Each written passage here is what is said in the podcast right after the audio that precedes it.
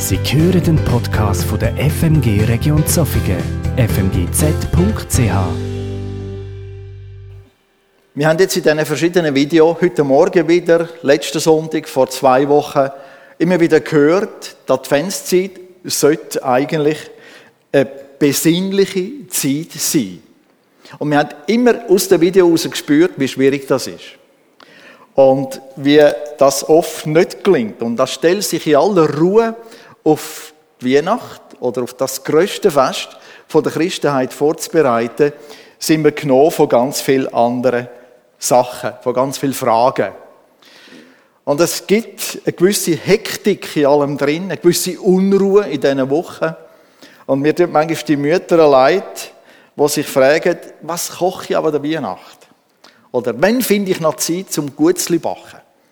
Und Vielleicht andere, die sich fragen, was wäre ein passendes Geschenk für die Person oder für die Person, wie kann ich irgendwie Wertschätzung ausdrücken? Und so kommt das alles eins zum anderen. Und es besteht sehr oft wenig Zeit zur Vorfreude.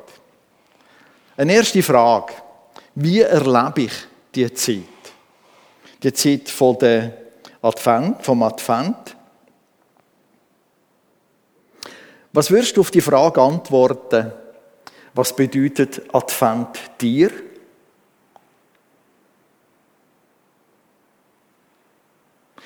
Oder was ist für dich das Wesentliche in dieser Zeit? Es geht doch eigentlich darum, dass wir uns fragen, was oder wer wir feiern. Warum gibt es Advent oder auch Weihnachten? Was ist das für, was ist die Bedeutung für uns? Das ist unser erster Punkt heute Morgen. Das Wort Advent kommt von einem latinischen Wort, Adventus, und bedeutet eigentlich nichts anderes als Ankunft. Und wir als Christen reden eigentlich von zwei verschiedenen Ankünften. Wir glauben an zwei verschiedene Ankünfte. Die eine ist bereits eingetroffen und die andere steht noch bevor. Und beide Ankünfte sollten oder dürfen für uns große Freude bewirken. Die eine ist die Ankunft, dass Jesus vor bald 2000 Jahren gekommen ist. Geschehen. Und Jesus wird wiederkommen die zweite Ankunft. Und so ist Advent erfüllt mit etwas oder ausgefüllt mit etwas, was sich schon erfüllt hat, aber auch mit etwas, was noch aussteht, was mit der Zukunft zu tun hat. Wir schauen zurück, wir schauen für sie, wir schauen vorwärts. Und ich freue mich, dass Advent auch mit Warten oder Erwarten zu tun hat. Ich denke die kleinen Kinder, ich mag mich erinnern an das Video von Patrick, wo er gesagt hat, er hat sich immer gefreut in der Vorweihnachtszeit auf das Geschenk, das er bekommt. Oder kleine Kind freut sich auf Weihnachten aus einem bestimmten Grund. Manchmal auch Erwachsene. Und das ist ja absolut legitim und richtig. Ich hoffe, ihr freut euch auf Weihnachten. Aber es gibt noch eine zweite Haltung und das ist sich eben vorbereiten, weil man etwas erwartet erwartet mir noch etwas. Erwartet mir das zweite Kommen vom Herrn Jesus. Erwartet mir seine Ankunft. Ich hoffe es. Und wie gesagt und betet worden ist, wir wollen uns auch durch den Gottesdienst einfach wieder neu einstimmen darauf. Es gibt eine wunderbare Zukunft für dich und für mich für uns als Kinder Gottes. Ein, paar Gedanken zu dem Thema. Warum gibt es eine Zeit vom Advent? Wann fängt er an? Warum ist er vier Wochen? Und so weiter. In den christlichen Kirchen redet man vom sogenannten Killerjahr. Und Advent wäre eigentlich ein Abschnitt in dem sogenannten Killerjahr oder Killerkalender. Das haben nicht wir Christen erfunden, das haben die Juden auch schon gehabt. Und die Juden haben im Alten Testament, können wir das nachlesen, ganz viele verschiedene Feste gefeiert. Und die bekanntesten Feste sind ganz sicher Ostern, wo sie gefeiert haben, Ostern, Pessach, wo, wo sie an das Lamm gedacht haben, wo geopfert worden ist und das Blut genommen worden ist und an die Türpfosten und äh, an die Tür da oben am Balken gestrichen worden ist, damit der Würgeengel vorbeigegangen ist, in selber Nacht, wo sie dann losgezogen sind. Erinnern an die Befreiung und an die Bewahrung für den Auszug aus Ägypten. Und dann feiern sie zum Beispiel auch Pfingsten. Pfingsten ist ein Freudenfest. Das ist das Fest gewesen, wo ein Dankesfest war, weil ab Pfingsten kann man in Israel bereits das Korn mähen und die ersten Früchte der Felder einsammeln. Das war ein Dankesfest, ein Freudesfest. Und dann weniger bekannt sind vielleicht das Yom Kippur-Fest, das erinnert an Königin Esther, an den Tag der grossen Versöhnung, oder andere Fest, das Laubhüttenfest, wo Israel an Gottes Treue erinnert, wie er sie durchgetragen hat in diesen 40 Jahren Wüstenwanderung. Und so dienen die Feste dazu, ein Jahr in verschiedene Abschnitte einzuteilen. Und immer wieder sich bewusst zu werden, Gott hat gewirkt und wir erinnern uns an sein Wirken. Und das bedeutet etwas auch heute. So haben sie zum Beispiel gesagt, nach Ostern oder vor Pfingsten. Das sind Sachen, die machen wir auch. Aber wir feiern als Christen Ostern mit einer anderen Erinnerung. Unsere Erinnerung geht nicht zurück an 2. Mose 20, sondern geht zurück zu Jesus, der gekommen ist und an sein Leben äh, für uns gegeben hat, sein Sterben, seine Auferstehung, das ist für uns Ostern. Oder Pfingsten, wo die Entschuldigung, jetzt bin ich da hinten reingekommen. Eigentlich noch nicht gross, nein. Pfingsten, wo äh, uns daran erinnert, dass in Apostelgeschichte 2 der Heilige Geist auf die erste große Gemeinde, wo der Christen ausgossen wurde, ist eigentlich äh, eine Gemeinde entsteht. Schon seit etwa dem 4. Jahrhundert haben die Kirchenväter probiert, ein bisschen Struktur ins Kirchenjahr hineinzubringen. Und so haben sie entschlossen, wir feiern als allererstes Fest, oder haben zeitlich das festgelegt, äh, als allererstes Fest Ostern. Und dann Weihnachten. Und so haben sie das in das Jahr hineingepflanzt, Ostern im Frühling, Weihnachten im Winter. Und erst hunderte Jahre später sind die anderen Feste dazugekommen. Äh, wie, wie zum Beispiel die Himmelfahrt und andere Sachen. Okay. Pfingstgottesdienst, mögt ihr euch erinnern, der Robin da vorne, uns hat angefangen zu prasseln auf dem Dach. Was bedeutet das? Das können wir uns jetzt selber irgendwie beantworten, die Frage. Aber das erste große Ereignis war Geburt und Sterben vom Herrn Jesus. Und in diesen Rahmen hat nachher haben unsere Kirchenväter die Fest gesetzt. Und interessanterweise fängt das Kirchenjahr mit der Geburt, respektive mit der Vorbereitungszeit auf die Geburt vom Herrn Jesus an. Und diese Zeit nennt sich Advent.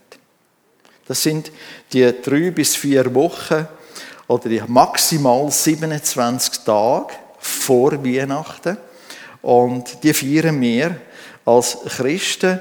Und das ist das Ereignis, dem wir jetzt eigentlich entgegen gehen. Und was Advent soll bewirken, das ist auf der einen Seite Erinnerung, zurückschauen, dankbar sein und überwältigend sein von dem, was Jesus für uns ist und gemacht hat, aber auch vorwärts schauen und eine erwartende Haltung hinein auf das, was Gott noch äh, wird tun. Es ist interessant, dass das Kirchenjahr nicht am Weihnachten äh, äh, anfängt, sondern am ersten Advent.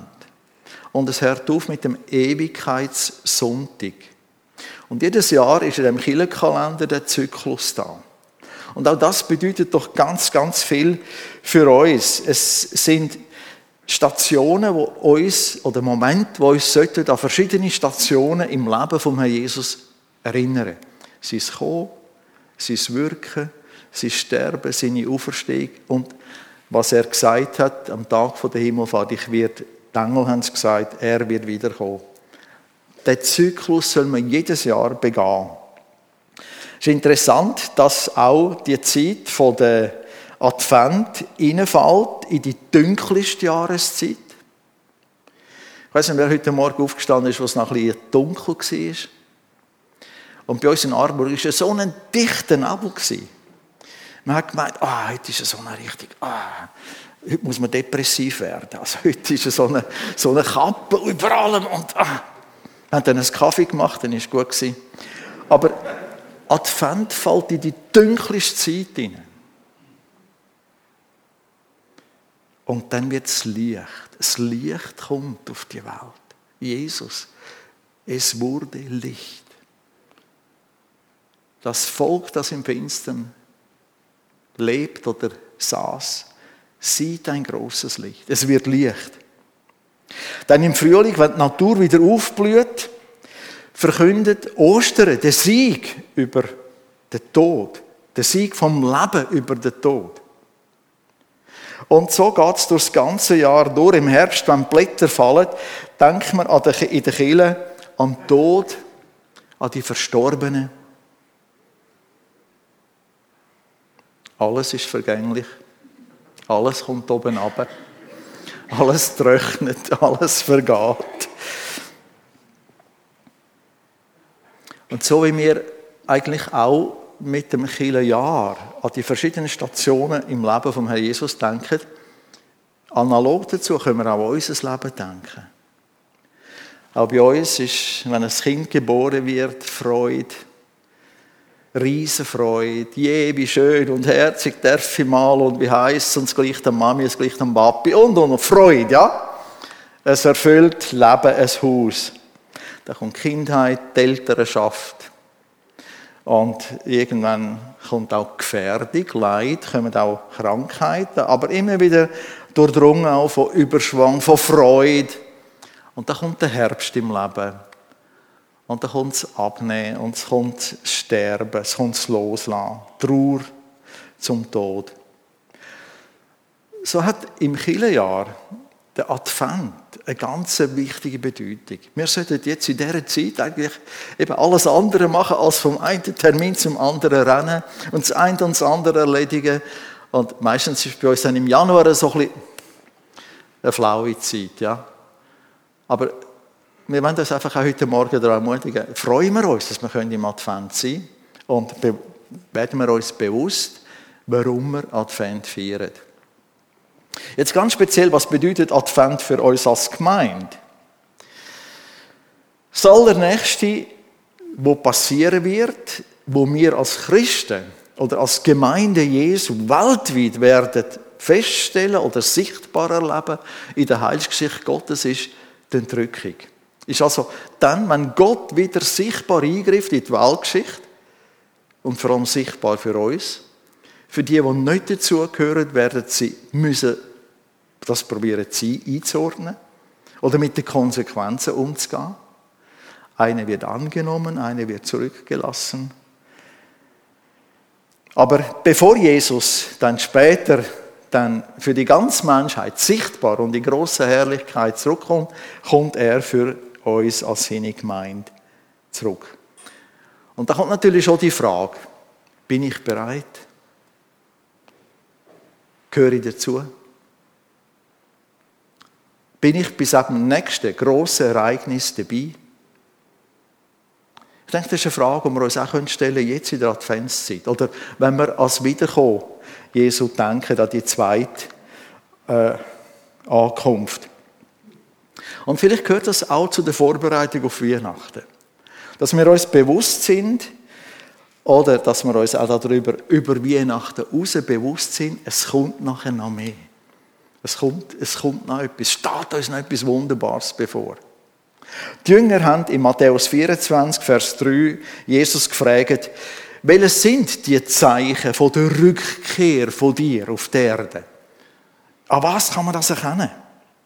Und Jesus sagt,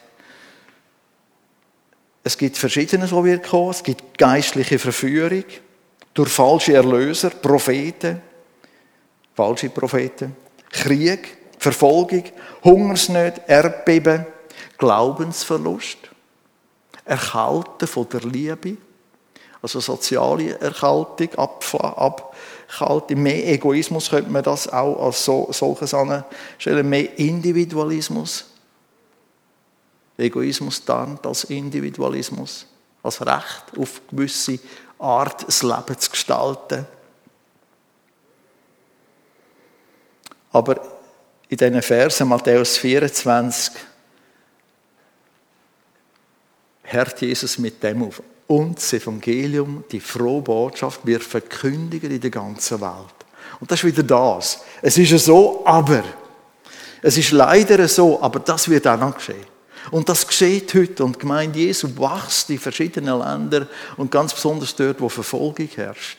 Und wo ganz viel Druck ist, wächst die Gemeinde Jesu, weil man kann die Dynamis Gottes, die Kraft Gottes nicht unterdrücken, nicht irgendwie äh, zum, zum zum Schweigen bringen. Aber wenn wir in die Medien hineinschauen, wird, ist das kein Thema. Also Glauben, Christus, christliche Wert, so wie wir es in der Bibel haben, ist kein Thema. Das Thema, wo wir schon vom Morgen her überkommen, sind oft Hiobsbotschaften, Schreckensbilder, negative Nachrichten, angstmachende Nachrichten. Und man könnte vielleicht meinen, nur diese Nachrichten sind lohnenswert zu bringen. Nur das löst etwas aus in den Zuhörern oder Zuschauern. Corona-Szenarien werden beschrieben. Es wird Angst gemacht. Und leider sind wir mit einer Maske da drin, ja.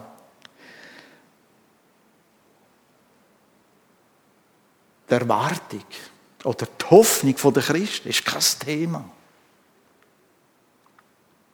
Und für uns ist es Thema. Sind wir Christen überhaupt noch hoffnungsvoll? Leben wir mit dem Bewusstsein und auch noch so, dass es andere spüren können, wir haben eine Hoffnung. Wir haben eine Zukunft, eine wunderbare Zukunft. Die Jünger haben sich an Herrn Jesus gewandt, weil sie wollen wissen, wann er wieder zurückkommt. Und er gibt ihnen keine klare Antwort. Aber er sagt gegen Ende dann in Lukas, wenn ihr die ersten Anzeichen von alledem bemerkt, dann steht auf, fasst neuen Mut, bald werdet ihr gerettet. Und immer in Lukas 21, haltet durch, dann werdet ihr das wahre Leben gewinnen. Das heißt, Jünger glauben nicht an das Chaos und an die Schreckensszenarien als den Sinn vom Leben. Wir glauben, dass der Find die Zukunft nicht in seiner Hand hat. Er ist so groß. Gott ist so groß.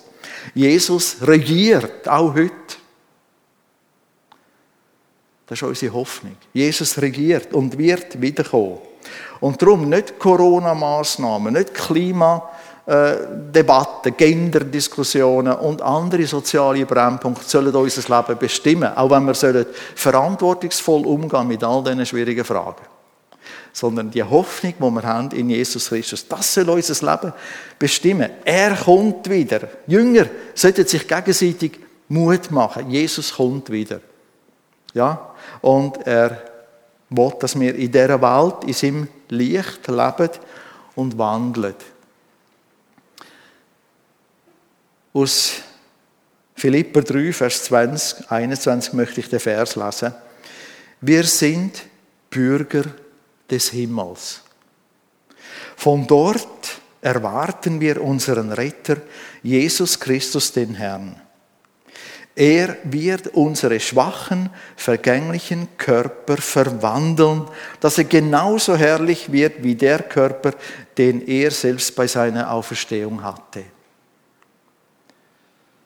Jesus kommt wieder.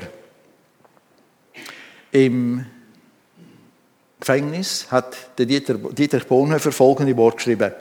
Mag sein, dass der jüngste Tag morgen anbricht.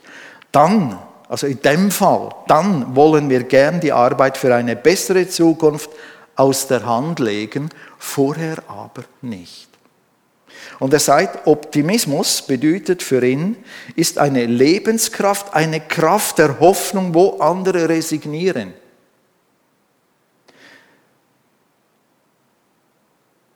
Eine Kraft, den Kopf hochzuhalten, wenn alles fehlzuschlagen scheint. Eine Kraft, Rückschläge zu ertragen. Eine Kraft, die die Zukunft niemals dem Gegner lässt, sondern sie für sich in Anspruch nimmt. Im Gefängnis hat er das geschrieben, so wie der Paulus der Philippebrief im Gefängnis schreibt und sagt, freuet euch am Herr Jesus, weil wir Hoffnung haben. Jesus, ein altes Adventslied, da ist der Satz drin, Jesus ist Kommen Grund ewiger Freude. Jesus kommt wieder, das ist ein Grund ewiger Freude. Beides ist wahr. Ich möchte mit drei Fragen die das unterstreichen, lebe täglich im Advent. Wie bereiten wir uns vor auf die Wiederkunft vom Herrn Jesus? Und die erste Frage ist ganz eine einfache Frage, vielleicht die wichtigste. Bist du ein Kind Gottes? Weil wenn du ein Kind Gottes bist, dann bist du dabei. Vielleicht hast du Ja gesagt zum Glauben als Kind, weil deine Eltern dir Jesus vorgelebt haben, Jesus lieb gemacht haben. Und du hast Jesus, zu Jesus Ja gesagt. Und ich glaube, du hast immer wieder müssen in deinem Leben dazu stehen, ja. Das ist nicht mehr mein Kinderglaube, das ist der Glaube, der sich gründet auf meine Entscheidung. Ich nehme Position für Jesus, ich gehöre zu ihm. Und dann bist du das Kind Gottes und dann bist du dabei. Dann wirst du an dieser zweiten Ankunft Jesus, von Jesus dabei sein. Zweite Frage. Erwartest du Jesus? Es gibt im Griechischen zwei Worte. Eins ist erwarten und dann gibt es ein Wort mit einer Vorsilbe, auf Deutsch genau gleich. Erwarten. Und das ist eine Verstärkung von dem Wort warten. Das ist wie wenn ein Kind an der Weihnacht, am 24., oder wenn es auch immer ist in euren Häusern, äh, in die Stube hineingeht und schaut, hat es ein Päckchen. Was für eins? Ist echt das Grosse für mich? Erwarten. Und so sollten wir eigentlich leben mit Jesus. Und das gibt unserem Leben eine andere Perspektive. Wir werden aus der Beziehung, die wir pflegen mit Jesus, Kraft bekommen. Und all das, was wir brauchen. In dieser Zeit, in der wir drin leben. Wie pflegen ihr Kontakt zu unseren Freunden, zu euren Freunden? Sehr oft übers Handy. Und was macht man mit dem Handy? Dann liest man wieder, vielleicht noch das Foto und so. Wir investieren etwas in die Beziehung zu den Leuten, die wir gerne haben. Wenn jetzt Jesus auch eine Handyadresse hätte oder eine Telefonnummer hätte, würden wir das auch mit ihm machen? So intensiv, so alle halbe Stunde, du, wie geht's dir, wie geht's mir, hören, was beschäftigt dich? Kontakt pflegen mit Jesus ist ganz, ganz wichtig. Und das ist eine Investition ins Reich Gottes, wenn wir ihm gefallen wenn wir unser Leben investieren unter der Leitung vom Heiligen Geist. Mit den Gaben, die wir haben und nicht nur. Mit der Bereitschaft, wo Gott immer wieder wirkt in uns etwas zu für ihn und für sein Reich, wo ihm gefällt. Das ändert unsere Lebensperspektive. Das nimmt den Sinn von unserem Leben darüber raus, über all das, was der Alltag auf uns möchte, äh, wie soll ich sagen, uns dazu möchte verpflichten. Oder wo er uns davon mit, damit gefangen nimmt. Es nimmt uns darüber raus. Und als letzte, dritte Frage. Hast du Hoffnung? Dann verbreite die Hoffnung wie ein Hoffnungsträger in dieser Welt, wo so, wo so, ich sage jetzt nicht krank ist. Es ist die Welt, wo Gott immer noch liebt, aber wo so wenig Hoffnung ist. So viel Angst, so viel Streit, so viel Hass, so viel Sackgasse. Und warum nicht das Thema nochmal aufnehmen? Wir machen uns auf. Mach dich auf als Hoffnungsträger. in dieser Welt. Heute, in diesen Tagen. Wäre es nicht toll, wenn sich jeder von uns in diesen Tagen würde vornehmen also zwischen heute und dem 19., sich vornehmen, ich will einer Person Hoffnung machen. Wie auch immer. Jemand, der niedergeschlagen ist, ermuntern. Jemand, der in Problem lebt, vielleicht sagen, ich bete für dich. Jemand, der sagt, oh, die Scheibe Weihnachten ist noch Stress und so weiter. Erzählen, was Weihnachten für dich bedeutet. Hoffnung machen. Wir sind Hoffnungsträger, wir haben Hoffnung. Der Apostel Johannes schließt die Offenbarung mit diesem Wort, Offenbarung 22, Vers 20. Der aber, der dies alles bezeugt, sagt, ja, ich komme bald. Und der Johannes hat gesagt, ja, Herr Jesus, komm. Das ist unsere Hoffnung. Und ich möchte nicht mit einem Gebet schließen, sondern mit einer Lesung. Es ist ein Gebet von Petrus am Anfang von seinem Brief und er schreibt, Lob sei Gott. Es ist ein Gebet von Petrus, ja. Dem Vater unseres Herrn Jesus Christus, der uns so viel Erbarmen geschenkt hat. Er hat Jesus Christus vom Tod erweckt und uns damit einen neuen Anfang geschenkt. Jetzt sind wir voll Hoffnung. Jetzt sind wir voll Hoffnung. Jetzt sind wir voll Hoffnung. Denn im Himmel hat er für uns einen Besitz bereit, der niemals vergeht oder verdirbt oder aufgezehrt wird. Und wie tut das gut, was er jetzt sagt? Weil ihr ihm vertraut, steht ihr unter seinem mächtigen Schutz. Er wird euch bewahren, bis ihr am Ende der Zeit erhalten werdet, was er jetzt schon für euch bereithält. Und eine weitere kleine Aufgabe, das sind Verse 3 bis 5. Lasst mal Vers 6 bis 9. Da kommt ein Jubel und der Jubel hört erst auf, wenn Jesus offenbart wird. Trotz Prüfungen nicht, der Petrus jubelt. Und das ist unsere Gewissheit, eine sichere Hoffnung. Und sind wir Hoffnungsträger in der Adventszeit, den Leuten gegenüber, mit denen wir Tag für Tag vielleicht zusammenkommen oder unterwegs sind. Und Gott wird uns dabei helfen. Amen.